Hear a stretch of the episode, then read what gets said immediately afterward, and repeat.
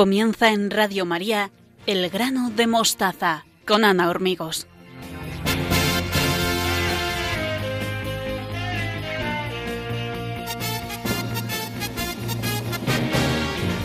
Sean todos bienvenidos.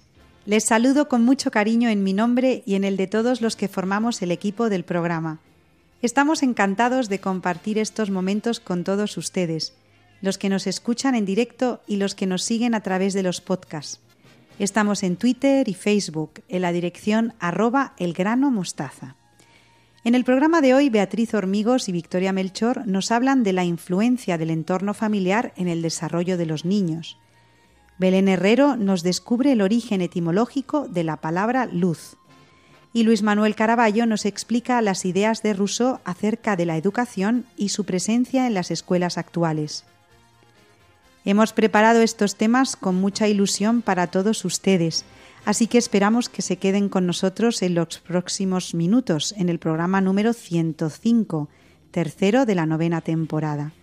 Saludos de todo el equipo, Teresa Jiménez, Beatriz Hormigos, Victoria Melchor, Belén Herrero y Luis Manuel Caraballo.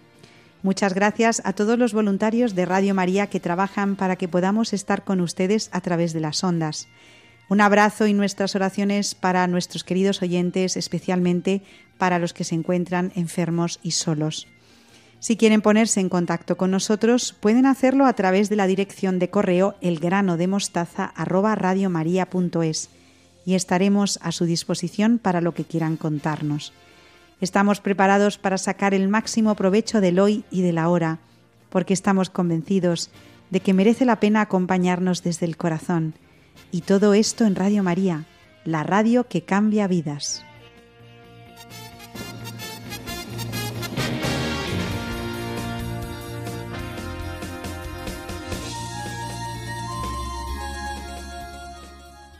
Me acompañan para abrir el programa de hoy mis queridas colaboradoras Beatriz Hormigos y Victoria Melchor. Buenas noches, ¿cómo estáis? Buenas noches, Ana. Buenas noches, Beatriz. Hola, buenas noches a todos. El mes pasado nos centramos en un libro que se llama Hablar a los jóvenes de Dios, de Eduardo Camino Marta, y vimos la necesidad de hablar de Dios en nuestras familias y a nuestros jóvenes. Recuerdo a nuestros oyentes que estuvimos analizando la influencia del entorno familiar en el desarrollo de los niños y cuánto sufren hoy en día por las situaciones que tienen que vivir en algunas ocasiones. En la actualidad, no pocos niños forman parte de una familia desestructurada, bien sea por separaciones, divorcios, ausencia de uno de los progenitores. Todo su desarrollo queda muy condicionado por lo que han visto y vivido. Si os parece bien, podemos hablar a continuación de cómo las familias desestructuradas pueden influir de manera negativa en el desarrollo de los adolescentes. En primer lugar, encontramos la inestabilidad emocional. Las familias desestructuradas a menudo experimentan tensiones constantes, conflictos y cambios en la dinámica familiar. Esta inestabilidad emocional es perjudicial para los adolescentes, ya que pueden sentirse atrapados en un ambiente caótico y ansioso. La falta de un entorno familiar estable dificulta la construcción de una base emocional sólida y más en una etapa tan difícil como es la niñez y especialmente la adolescencia. En muchas ocasiones los niños no saben lo que les pasa porque no tienen con quién hablar cuando el entorno en el que viven genera más problemas que los que ellos tienen. En segundo lugar, mencionamos la falta de modelos de conducta y de valores. En familias desestructuradas, la falta de figuras parentales consistentes y de modelos positivos es en muchas ocasiones un problema. Los adolescentes suelen aprender sobre ética y moral observando y siguiendo el ejemplo de sus padres u otros cuidadores.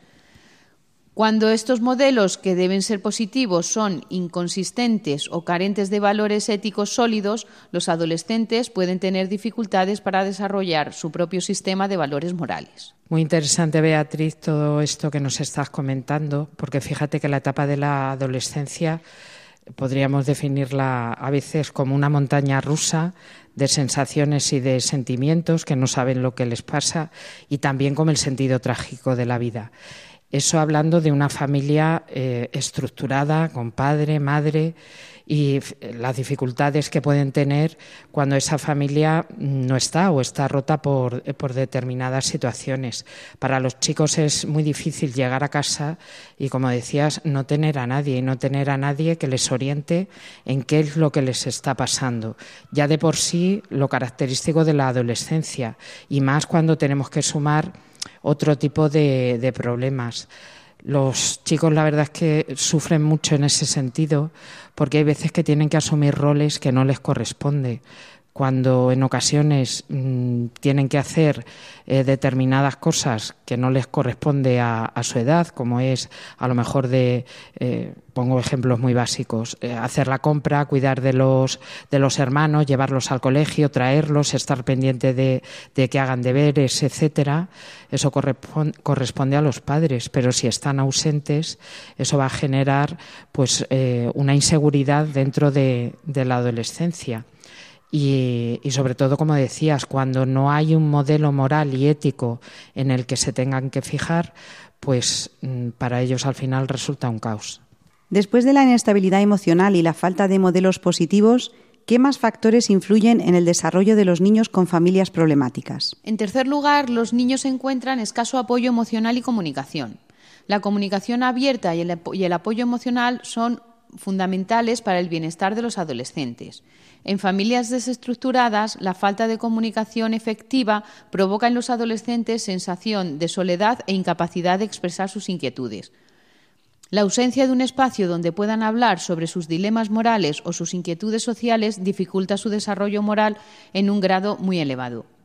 En cuarto lugar, los niños experimentan una mayor probabilidad de adoptar conductas de riesgo. La falta de supervisión y orientación adecuada pueden llevar a la experimentación con sustancias, comportamientos delictivos o relaciones sexuales tempranas.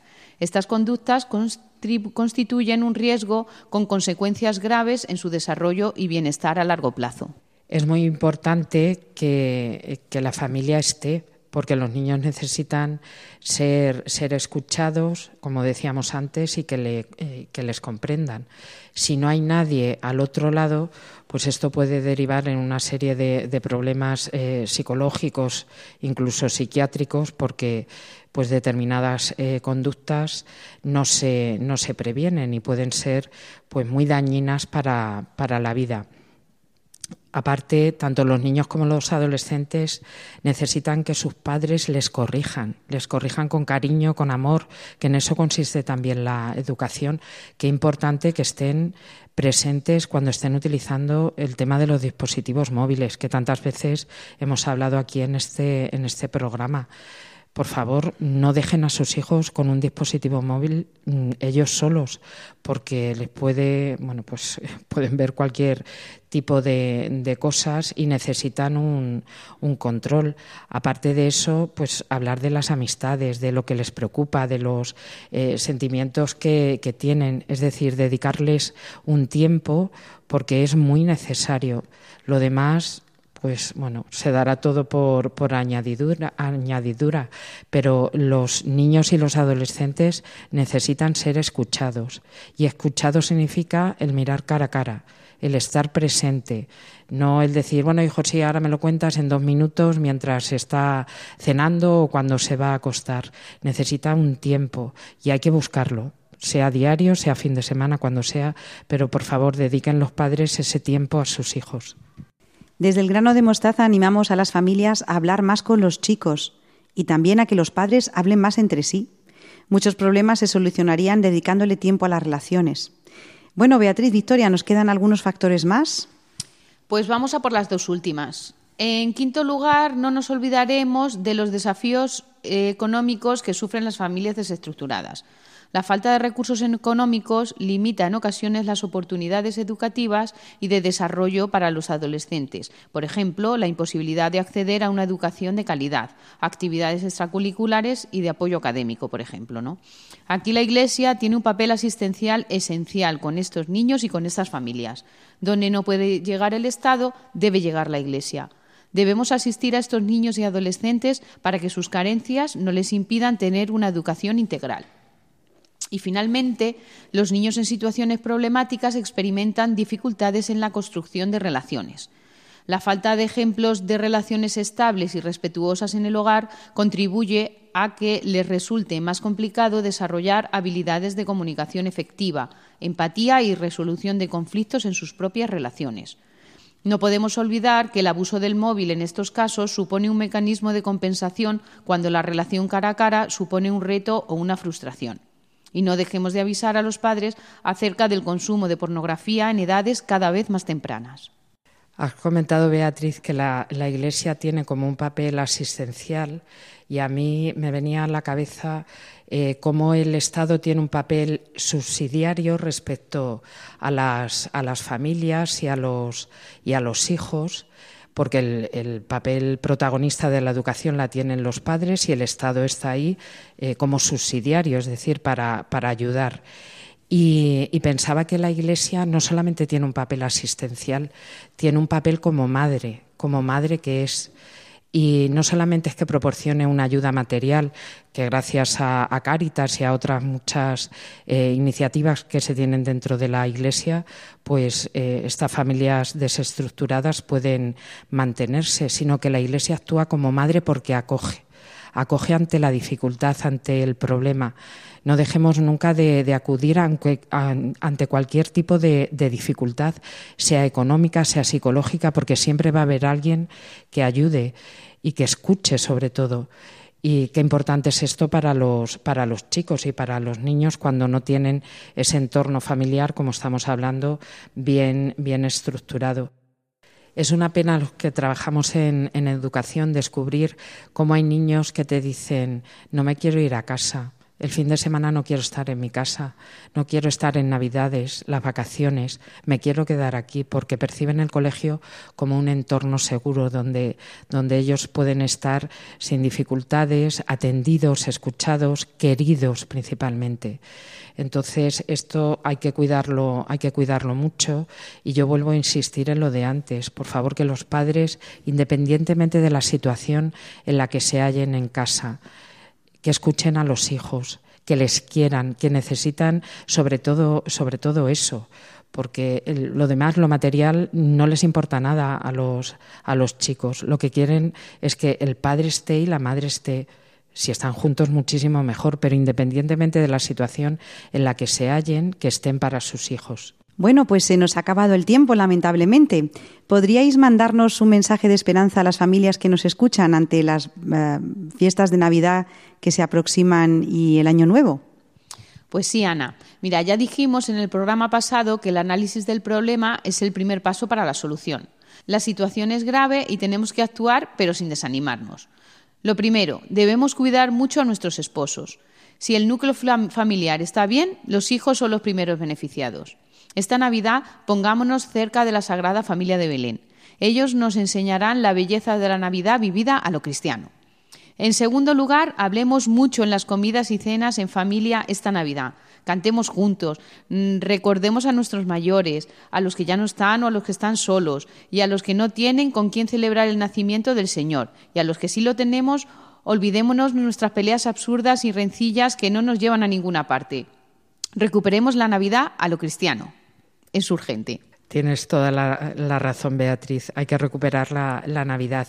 Y fijaos que acabamos de celebrar una fiesta que a mí me encanta, que es la Virgen de la Esperanza o la Virgen de, de la O, el 18 de diciembre porque ya la Virgen está a punto de, dar a luz y se celebra esta, esta, fiesta preciosísima de la que San Ildefonso de Toledo tiene escrita una, misa, la misa mozárabe, y les recomiendo a todos los oyentes que, que si pueden la, la busquen en internet y la lean porque tienen tiene unas oraciones mm, bueno bellísimas sobre lo que es la virginidad de la Virgen y cómo da luz a Jesús. Yo lo único que me gustaría decir es que vivan la Navidad con esperanza, con alegría y con esperanza, porque nos llega el Salvador, nace Jesús, que nos ha redimido del pecado, nos libera de la opresión del pecado y nos hace hijos de Dios.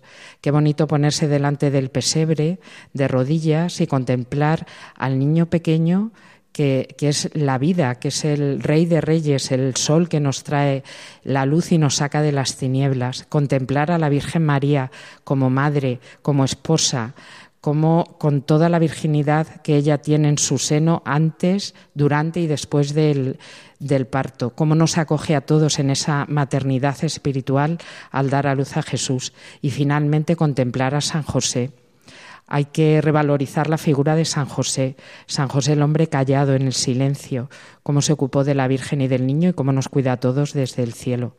Por tanto, la Navidad vivida con alegría y con esperanza. Muchas gracias a Beatriz Hormigos y a Victoria Melchor por estas reflexiones acerca de la importancia del entorno familiar en los niños. Si quieren contarnos sus experiencias, inquietudes sobre este tema o cómo viven ustedes la Navidad, si tienen problemas en familia y les podemos echar una mano, tenemos una dirección de correo en la que pueden ponerse en contacto con nosotros. Se la recuerdo, es la siguiente, elgranodemostaza@radiomaria.es. Estamos a su disposición para lo que quieran contarnos. Un abrazo, queridas Beatriz y Victoria, y hasta el mes que viene. Feliz Navidad y hasta el año que viene. Feliz Navidad. Feliz Navidad. Adiós. Y a ustedes, por favor, sigan con nosotros porque nos espera Belén Herrero, nuestra latinista de familia.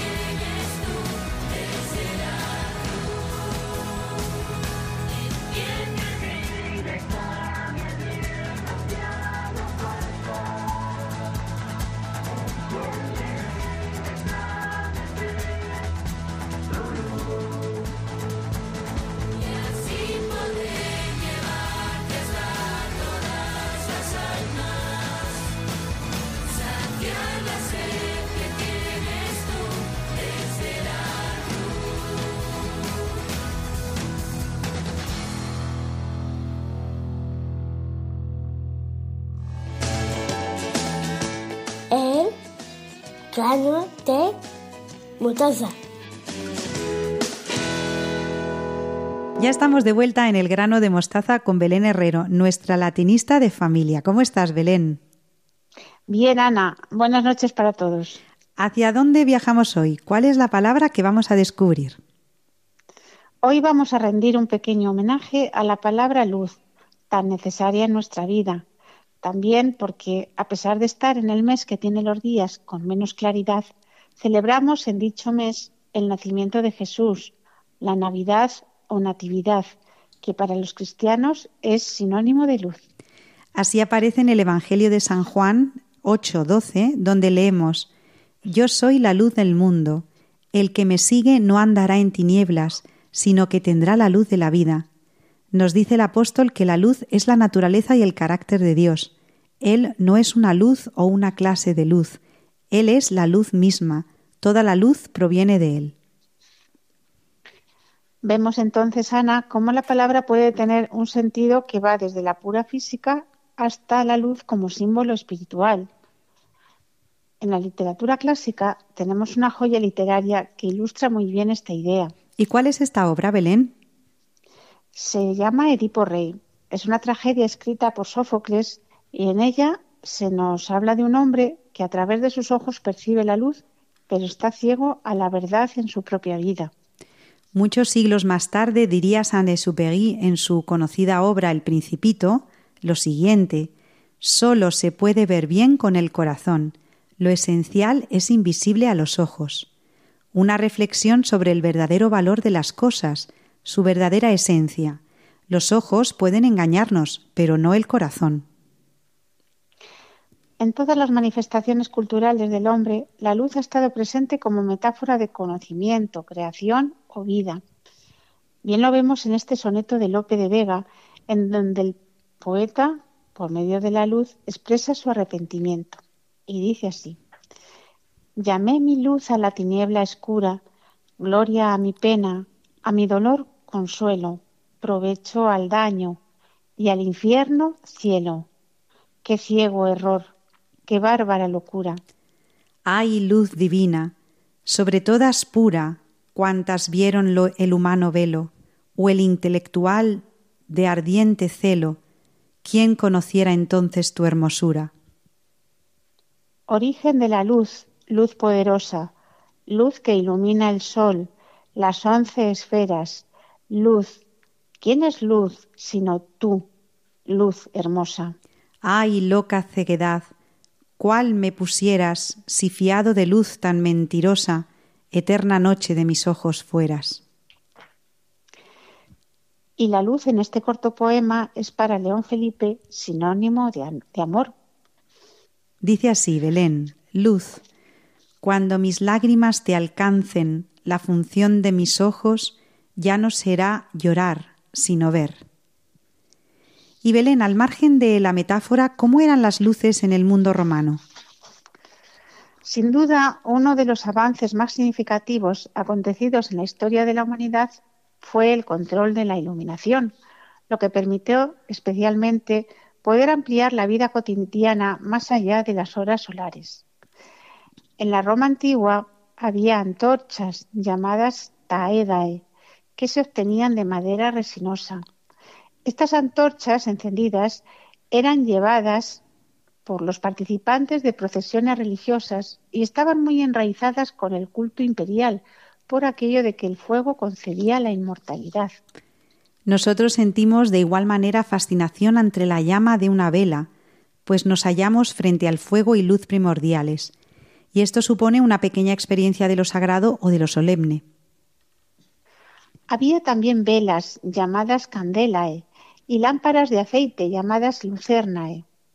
Con el uso generalizado del aceite, estas fueron el sistema de iluminación más utilizado.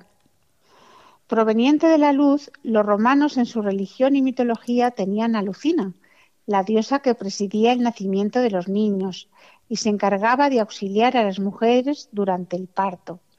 Con el tiempo se identificará a esta diosa con Juno y se convierte Lucina en el epíteto de esta. ¿Y cuál es el origen etimológico de la palabra luz? La palabra hunde sus raíces en la lengua indoeuropea, por eso la encontramos en las lenguas derivadas como en la griega, con una raíz leuk, con el significado de blanco o brillante, y que ha nutrido la medicina de términos conocidos como leucocito, leucopenia, leucemia, leucoma, leucosis y leucoplasia. En la lengua latina, el dictongo eu monostongo y nos encontramos con una forma lux, lucis, que ya en la propia lengua dejó un montón de términos a base de admitir sufijos y prefijos. También en las lenguas romances lo tenemos, los tenemos como lo podemos ver a continuación. Y animamos ahora a todos nuestros oyentes a que participen en este concurso que trata de adivinar las palabras relacionadas con luz que Belén nos va definiendo. ¿Se animan? Pues mira, tenemos verbos, por ejemplo, el que significa quitar el brillo de algo. Esto es deslucir. Despedir rayos con luz propia. Lucir. Poner una capa de yeso a la pared. Enlucir. Proyectar luz sobre algo. Esto es iluminar. Dar brillo a una cosa, especialmente a un metal o a una piedra. Lustrar. Iluminar con mucha luz y claridad. Aluzar. Proyectar luz sobre algo o alguien. Alumbrar. Cuando una luz nos impide ver bien. Esto es deslumbrar. Ofrecer ejemplos y anécdotas para dar luz a una idea. Ilustrar.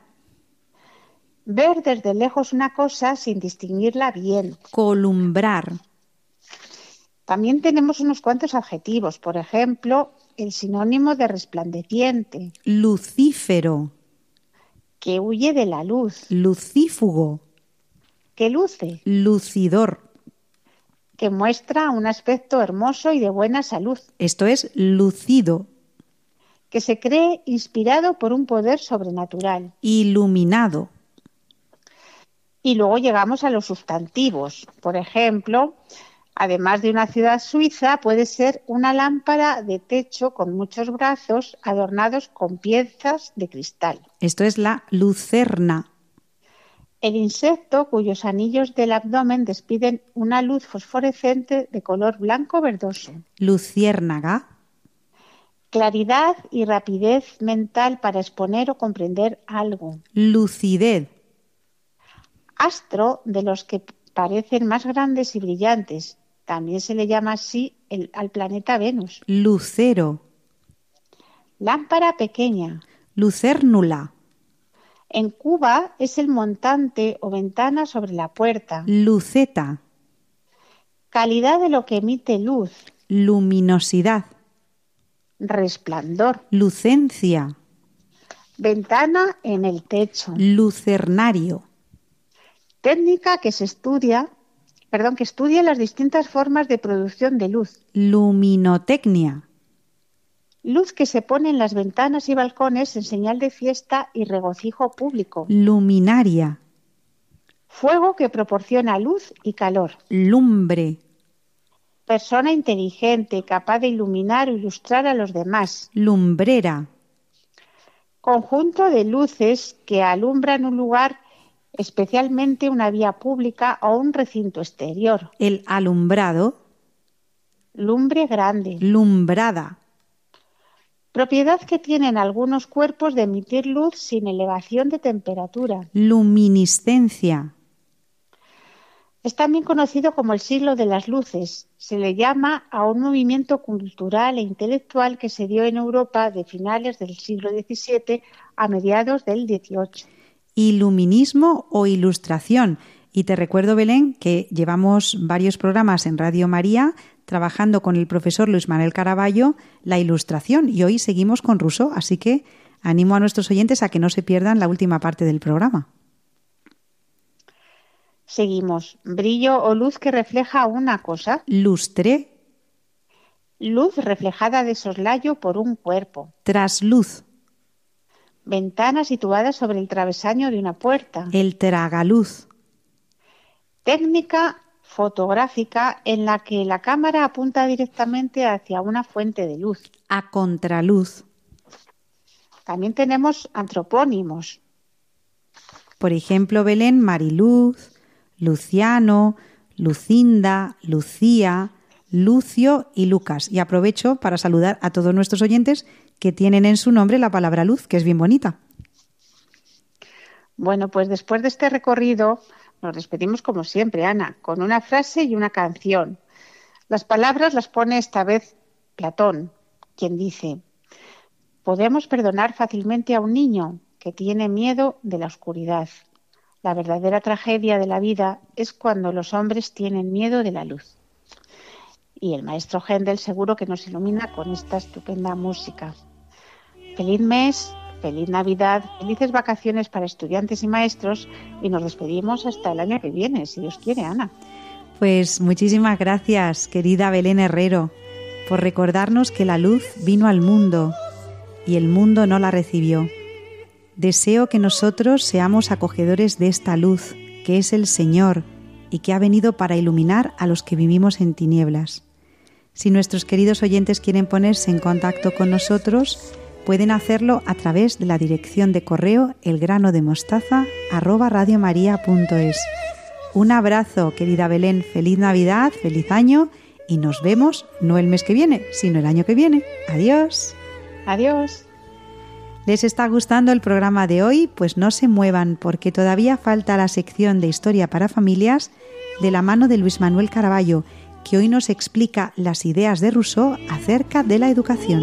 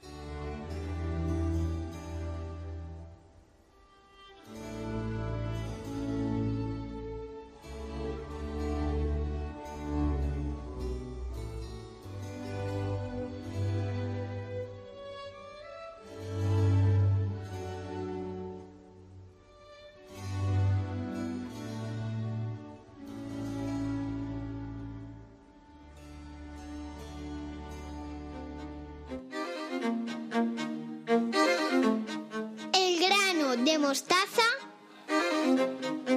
en Radio María. Aquí seguimos con todos ustedes en el grano de mostaza. Nos acompaña el profesor Luis Manuel Carballo, al que saludo como siempre con mucho cariño. ¿Cómo estás, Luis? Muy bien, contento por pasar unos minutos junto a los oyentes de Radio María. El mes pasado estuvimos hablando de uno de los enciclopedistas más famosos en nuestros días. Estamos analizando la obra de Rousseau y nos detuvimos en la influencia de este filósofo en la educación de hoy en las aulas. Te pregunto, ¿está presente Rousseau realmente en, la educación de nuestras escuelas? Pues más de lo que podemos imaginar. Eh, consciente de la importancia de la educación en la sociedad, Rousseau dedicó parte de sus escritos a este tema en su obra Emilio o de la educación. En ellos condena la educación tradicional, acusándola de destruir los instintos naturales del ser humano, que ha nacido libre. De ahí que piense que la educación aniquila esa bondad natural propia del hombre. Por eso Rousseau está convencido de que la verdadera educación no puede ser aquella impartida por las congregaciones religiosas, que según él solo ofrecen oscuridad, sino solo puede ser estatal. De esta manera, como la sociedad es culpable de todo, cree que la finalidad de la educación ha de ser la de promover la libertad, pero en la forma que ya hemos comentado anteriormente. Los sentimientos, los instintos, la intuición tiene que primar sobre la razón. Propone, por tanto, un tipo de educación doméstica, en contacto directo con la naturaleza. Con el tiempo los niños tendrían que tener un maestro, un preceptor, que le enseñaría a ser libres, pero siempre dirigiéndoles y condicionándolos con métodos autoritarios, llevándoles hacia ideas políticas ya, ya prefijadas. Es necesario advertir que para Rousseau esta educación no se podía dar para todo el mundo, solo para una élite, y estaría fuera de las escuelas se ve claramente la idea que tenía Rousseau sobre la libertad, cuando dice, ninguna sujeción es tan perfecta como aquella que conserva la apariencia de libertad. La persona debe hacer solamente lo que desea y debe desear lo que usted quiere que haga. Y para eso el educador debe prever cada uno de sus pasos. Por lo tanto, Luis, es una libertad condicionada, aparente y falsa. Sí, no olvidemos que, como casi todos los autores de los que hemos hablado, Rousseau también era masón y estaba cargado de prejuicios contra la Iglesia. Por todo ello, sus escritos fueron puestos en el índice de libros prohibidos por la Iglesia a partir del año 1762. Y Luis, ¿podrías poner algún ejemplo concreto de estas ideas en las leyes de educación actuales o en algunas actitudes que has encontrado en tus alumnos? Rousseau no solo no tuvo ninguna experiencia alguna como educador, rechazó una plaza de preceptor porque según él decía no valgo para ello. Tampoco educó a sus propios hijos. Pero a pesar de eso, Rousseau lleva marcando desde hace siglos el rumbo de la educación en gran parte del mundo occidental. Una pedagogía que podíamos denominar buenista, alejada cada vez más del buen juicio y la racionalidad. El esfuerzo, la constancia y el pensamiento crítico se sustituyen por lo afectivo y lo sentimental, que llevan al infantilismo y a la ignorancia, cuando no hay ninguna exigencia académica. Rousseau lo deja muy, claro cuando afirma que la persona, desde su nacimiento hasta la edad de 12 años, no debe hacer nada ni enseñársele nada, porque todo conocimiento, dice Rousseau, no le aportará más que prejuicios. Asegura que ya aprenderá las cosas cuando las necesite y así solo leerá cuando lo necesite. Respecto a las enseñanzas morales, Rousseau también cree que, son, que no son necesarias. Así dice, no es asunto de niños conocer el bien y el mal. Si hace tonterías, no le castiguéis. Si rompe un mueble, actual como si el mueble se hubiese roto solo.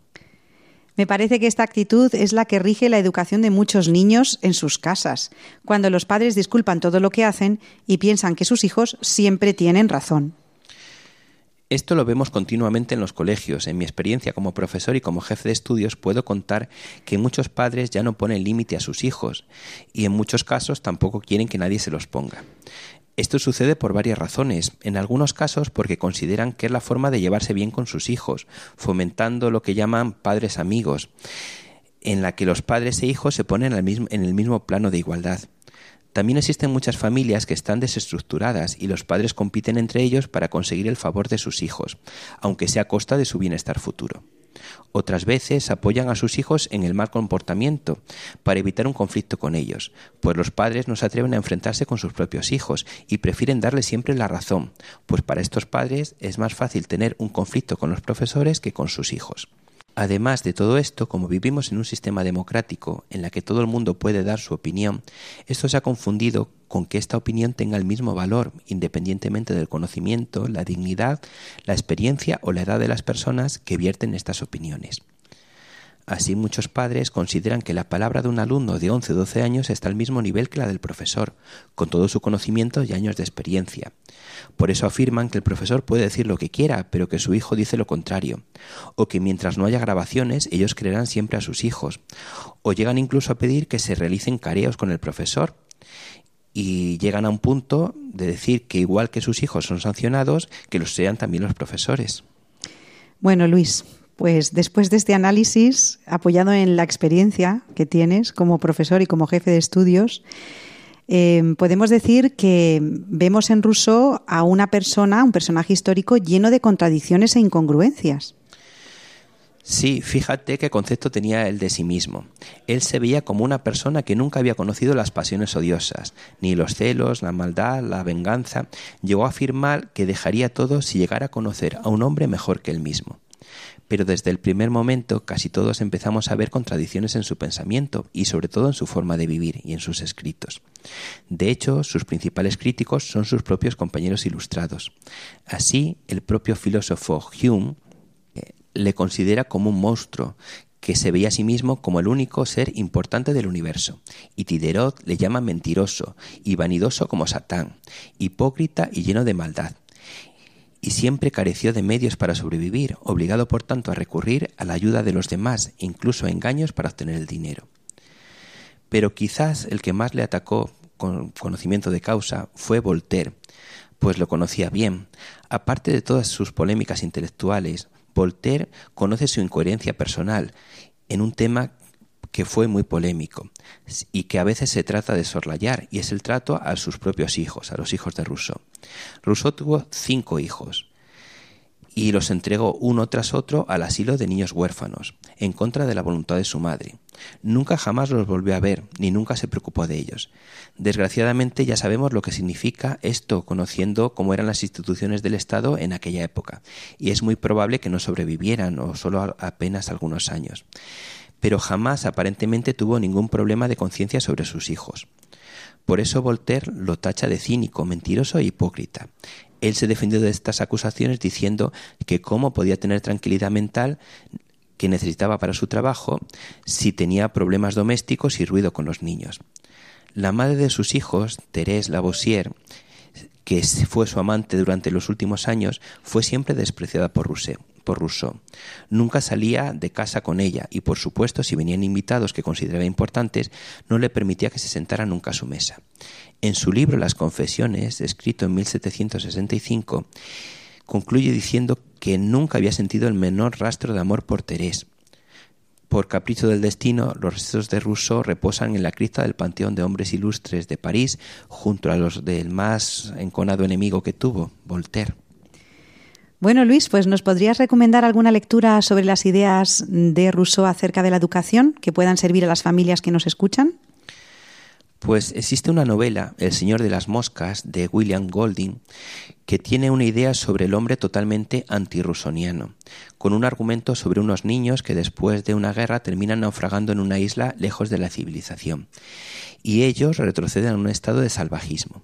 Es un libro con múltiples lecturas y cuyo título hace referencia a Belzub o Belcebú, que literalmente significa el Señor de las Moscas.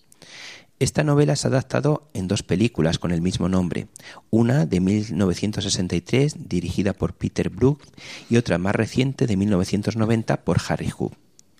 Pero si me permites, me gustaría que los oyentes conocieran un hecho real que sucedió en estas mismas islas del Pacífico, y profundizar más sobre él. Sucedió en el año 1966 y seis niños de un colegio católico de Tonga naufragaron durante 15 meses en una pequeña isla eh, llamada Ata, situada en medio del Pacífico. Allí, frente a lo que explica Rousseau sobre la civilización y también lo que explica William Golding en su libro, eh, que existe un camino inevitable hacia el mal, sobrevivieron con la premisa de no tener conflictos entre ellos. Se organizaron con lo que habían aprendido, creando una pequeña comuna con un huerto, troncos de árboles para almacenar lluvia, corrales y un fuego permanente, incluso un gimnasio y una cancha de badminton. Rotaban las distintas tareas y siempre empezaban y terminaban la jornada con una oración. Finalmente, el 15 de septiembre de 1966, fueron rescatados, demostrando que la razón, la voluntad y la fe pueden aunarse. Bueno, pues Luis, después de estos consejos que nos has dado, ¿podrías darnos también alguna idea de cómo contrarrestar esta visión de la educación de Rousseau que tanto está afectando a nuestros niños y a nuestras escuelas con algún consejo? Pues desde hace algunos años se nos trata de imponer la falsa idea de que no existe futuro para nuestros niños y por lo tanto que el estudio, la dedicación y el esfuerzo son inútiles. Se explica que solamente hay que vivir el presente y por tanto dedicarse a disfrutar y pasarlo bien, sin pensar en las consecuencias. Una vida salvaje sin preocupaciones ni obligaciones de ningún tipo, como propiciaba el propio Rousseau con su idea de la vuelta al estado primitivo del hombre, lo que llamaba el buen salvaje. Frente a esto tenemos que inculcar a nuestros hijos que existe una alternativa de estas ideas y que la buena educación, el respeto a las normas y a las personas y por supuesto el esfuerzo y la dedicación y la responsabilidad tiene recompensa y por eso es importante educar en estos valores y para ello la mejor herramienta que tenemos es nuestro ejemplo, pues somos los primeros responsables de la educación de nuestros hijos. Bueno, Luis, muchísimas gracias por estas ideas acerca de la necesidad de estudiar historia en familia y en este caso de estudiar las ideas de Rousseau eh, acerca de la educación y también por haberlas apoyado con tu experiencia, porque esto también da pues un valor añadido. Si quieren preguntar alguna cuestión al profesor Caraballo, tenemos una dirección de correo, de correo electrónico en la que estaremos encantados de ponernos en contacto con ustedes. Si quieren, ya les digo, preguntar algo, pero también contarnos alguna experiencia de cómo viven ustedes estas dificultades de las que nos ha hablado Luis Caraballo sobre la educación de sus hijos. Y la dirección es la siguiente, elgrano de mostaza Querido Luis, hasta el mes que viene, hasta el año que viene en este caso, feliz Navidad para ti, para tu familia y nos vemos en Radio María. Adiós. Feliz Navidad para todos.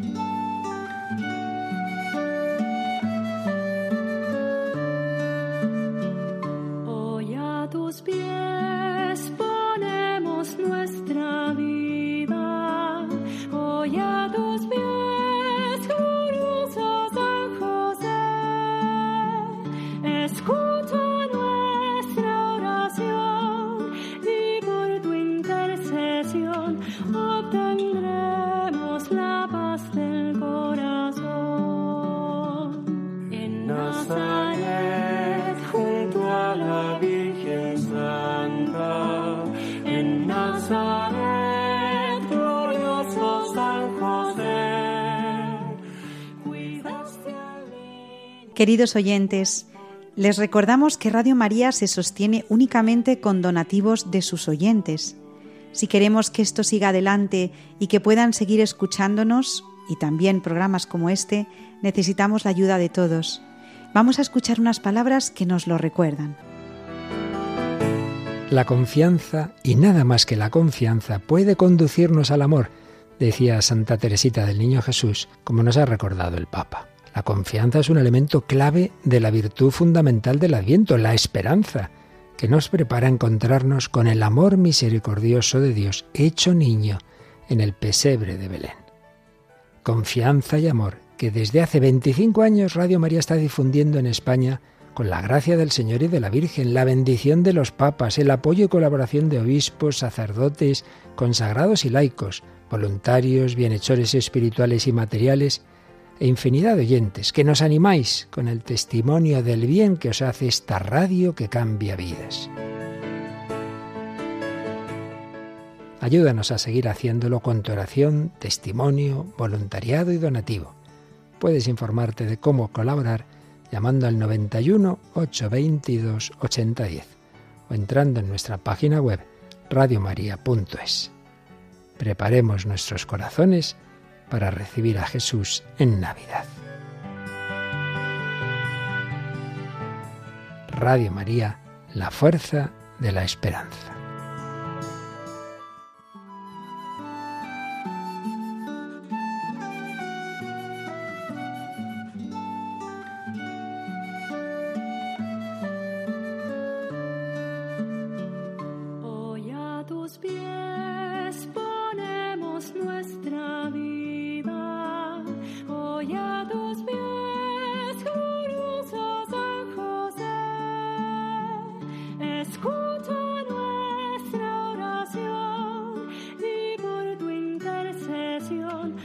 obtendremos la paz del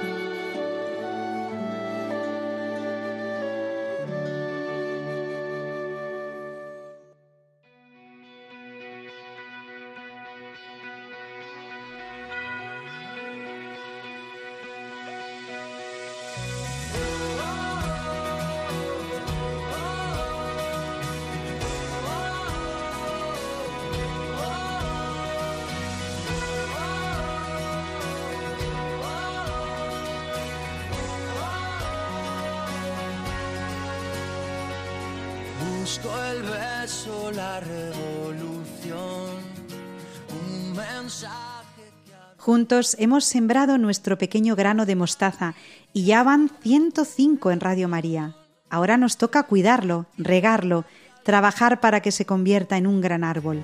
Busco el gesto lleno de valor que nos Gracias a Beatriz Hormigos y a Victoria Melchor que hoy nos han hablado de la influencia del entorno familiar en el desarrollo de los niños. A nuestra querida Belén Herrero por descubrirnos el origen etimológico de la palabra luz en este adviento que está a punto de acabar. Y Luis Manuel Caraballo por habernos explicado las ideas de Rousseau acerca de la educación y su presencia en las escuelas actuales.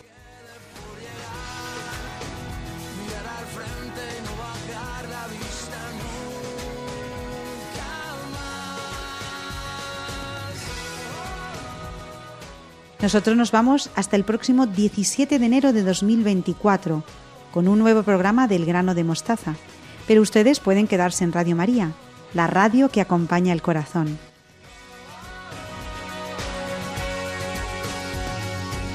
Busco el viento que traiga esa voz. Seguimos a su disposición en la dirección de correo elgranodemostaza@radiomaria.es. Si desean recuperar el programa de hoy para volver a escucharlo o compartirlo, pueden hacerlo en la página web radiomaria.es, en la sección podcast, escribiendo el nombre de nuestro programa El grano de mostaza. Se quedan con los servicios informativos, los llevamos a todos en el corazón. Hasta el mes que viene, feliz Navidad, feliz Año Nuevo y un abrazo y nuestra oración para todos.